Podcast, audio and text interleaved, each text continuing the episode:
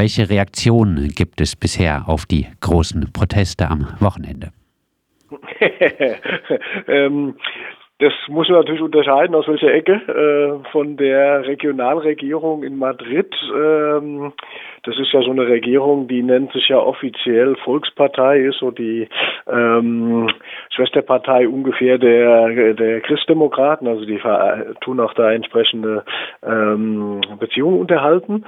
Allerdings äh, ist diese Isabel Ayuso, die äh, dort mit absoluter Mehrheit regiert, also die gehört zum ganz rechten Rand, die sagt zum Beispiel auch, dass sie äh, keine Probleme hat, wenn man sie als Faschistin bezeichnet. Und entsprechend geht die auch mit den Ärzten, den ähm, Pflegern und Pflegerinnen und äh, mit dem gesamten Gesundheitspersonal um.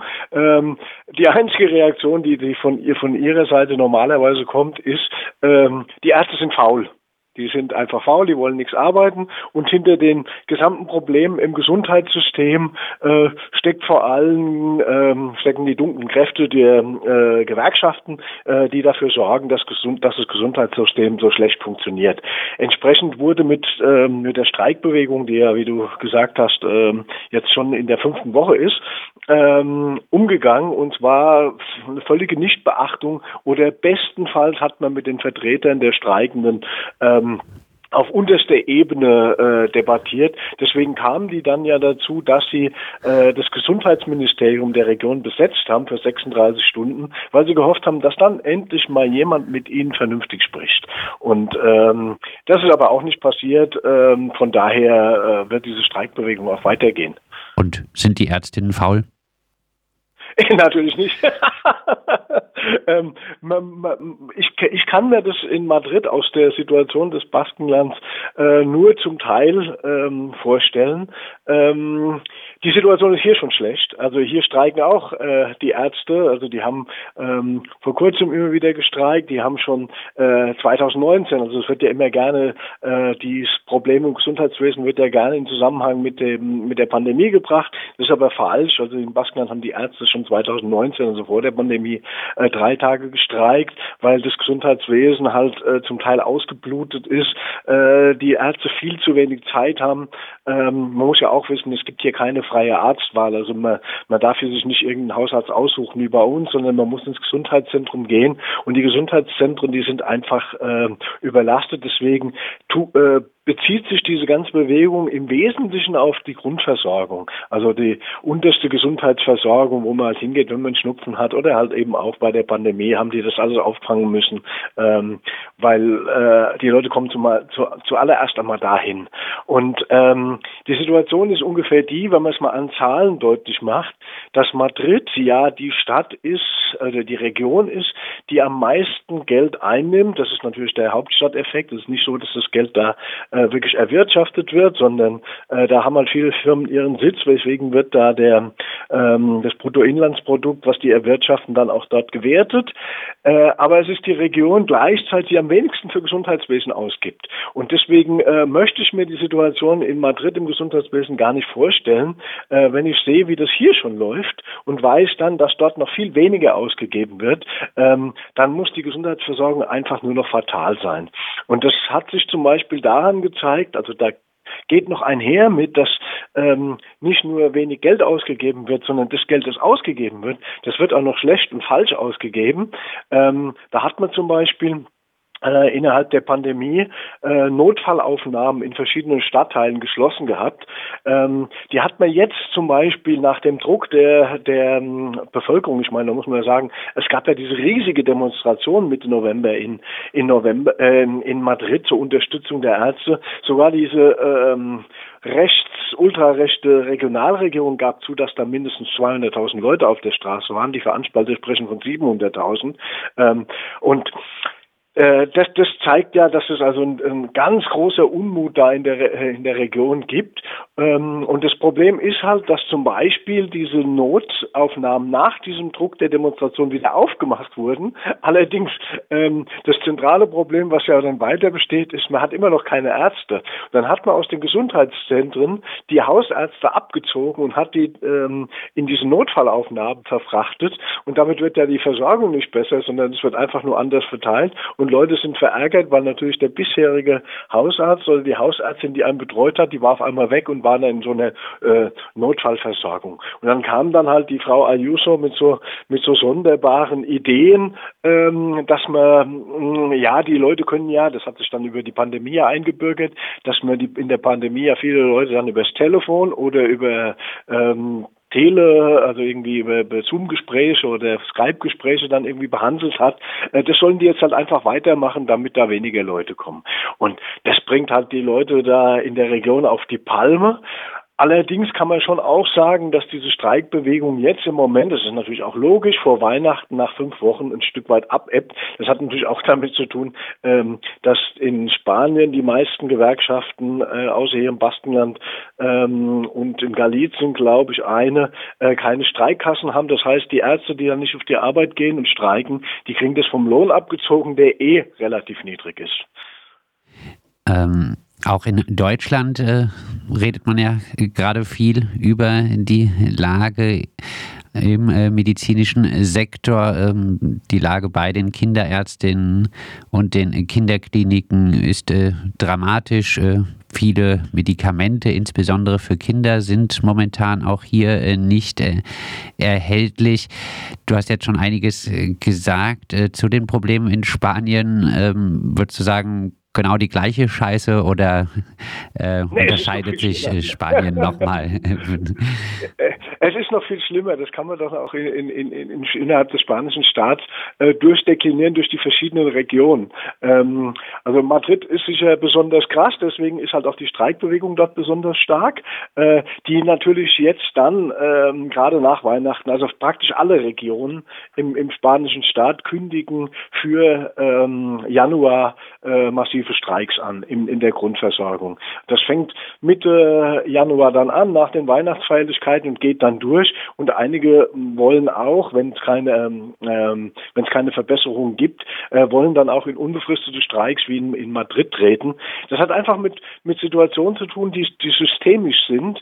Ähm, ich meine, die, die Leute verdienen sehr wenig. Also es gibt zum Teil äh, Ärzte hier in, äh, es gibt zum Beispiel in, in, in Granada, habe ich gerade gelesen, da verdienen Ärzte zum Teil 1600 Euro.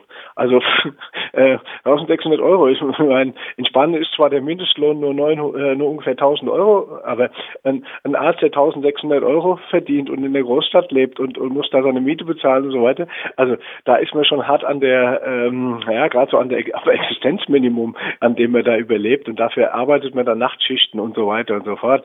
Und das ist natürlich ein zentraler Punkt, die, die ultra schlechte Bezahlung.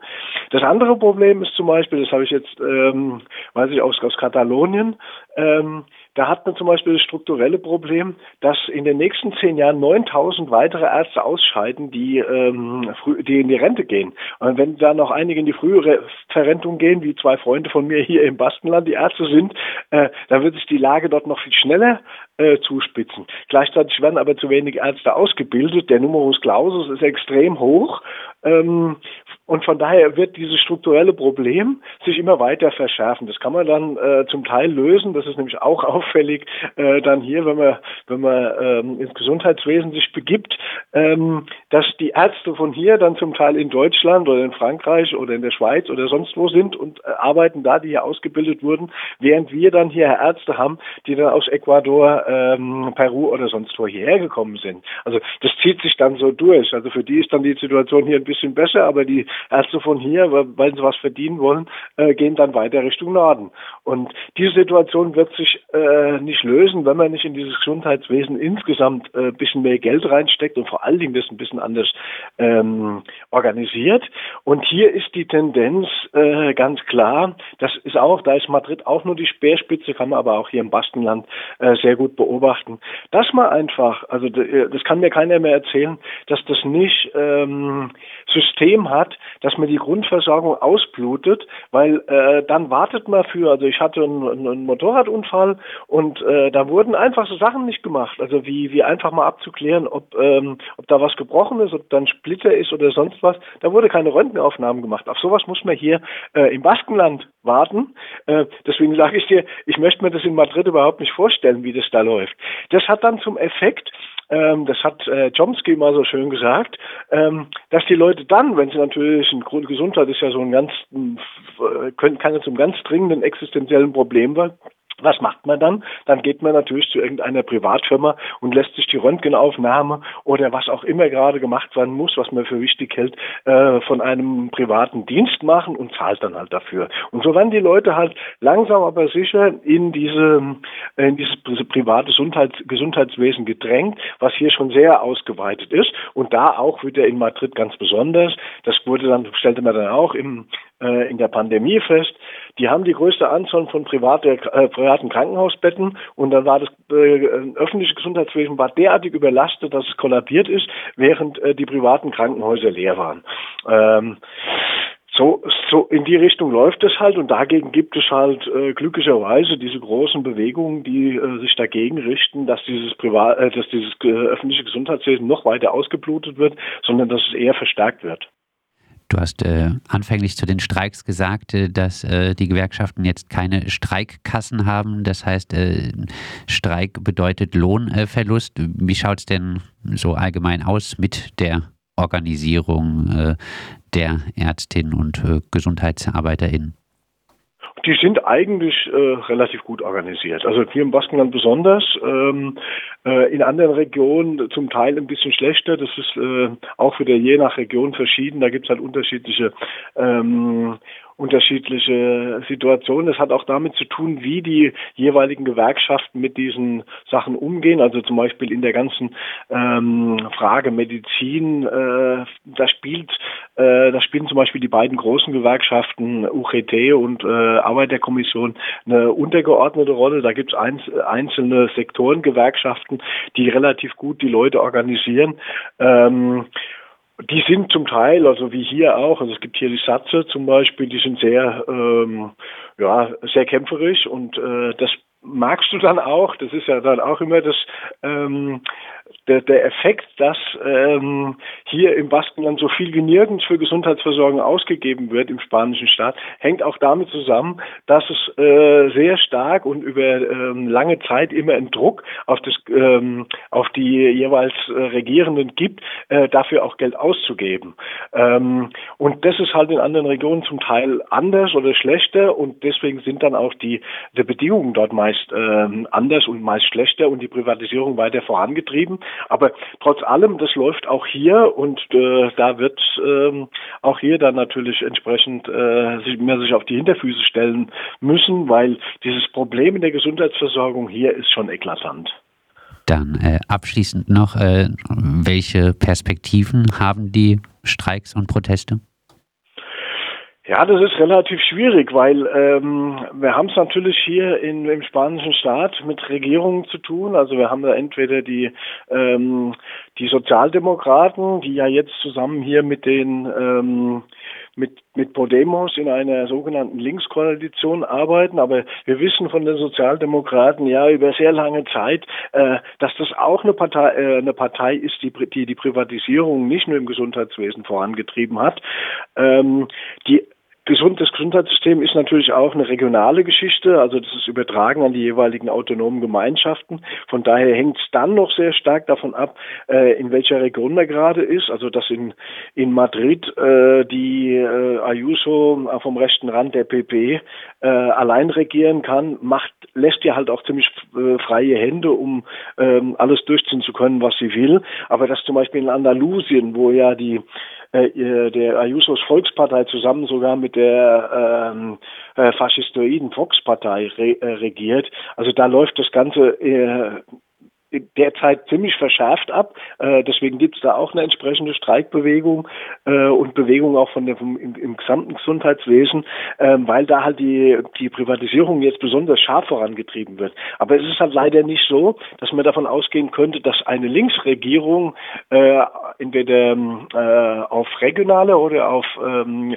Staatsebene wirklich da eine Veränderung bringen würde, sondern äh, die Sozialdemokraten sind halt von der Tendenz halt auch an an dieser Privatisierung interessiert, was kein Mensch versteht, weil wenn man sich die blanken, äh, blanken Daten anguckt, dann sieht man eigentlich immer, dass ähm, vor allen Dingen im Gesundheitswesen, aber auch in anderen äh, Bereichen die Privatisierung eigentlich immer nur teurer wird. Äh, da greift irgendwo als Zwischenhändler äh, Geld ab, aber für die äh, Steuerkasse und für die Steuerzahler ist das eine äh, ziemlich teure Angelegenheit, wobei normalerweise die, ähm, die Versorgung schlechter wird. Das äh, sagt unser Spanien-Korrespondent, der freie Journalist äh, Ralf äh, Streck. Im, am Wochenende haben in äh, Madrid äh, zahlreiche Ärztinnen das äh, Gesundheitsministerium besetzt aus äh, Protest äh, gegen die spanische Gesundheitspolitik. Insbesondere die Haus- und Kinderärztinnen sind seit vier Wochen im unbefristeten Streik. Sie fordern mehr Investitionen in den Gesundheitssektor und eine Verringerung der Zahl der Patientinnen, die sie pro Tag behandeln müssen.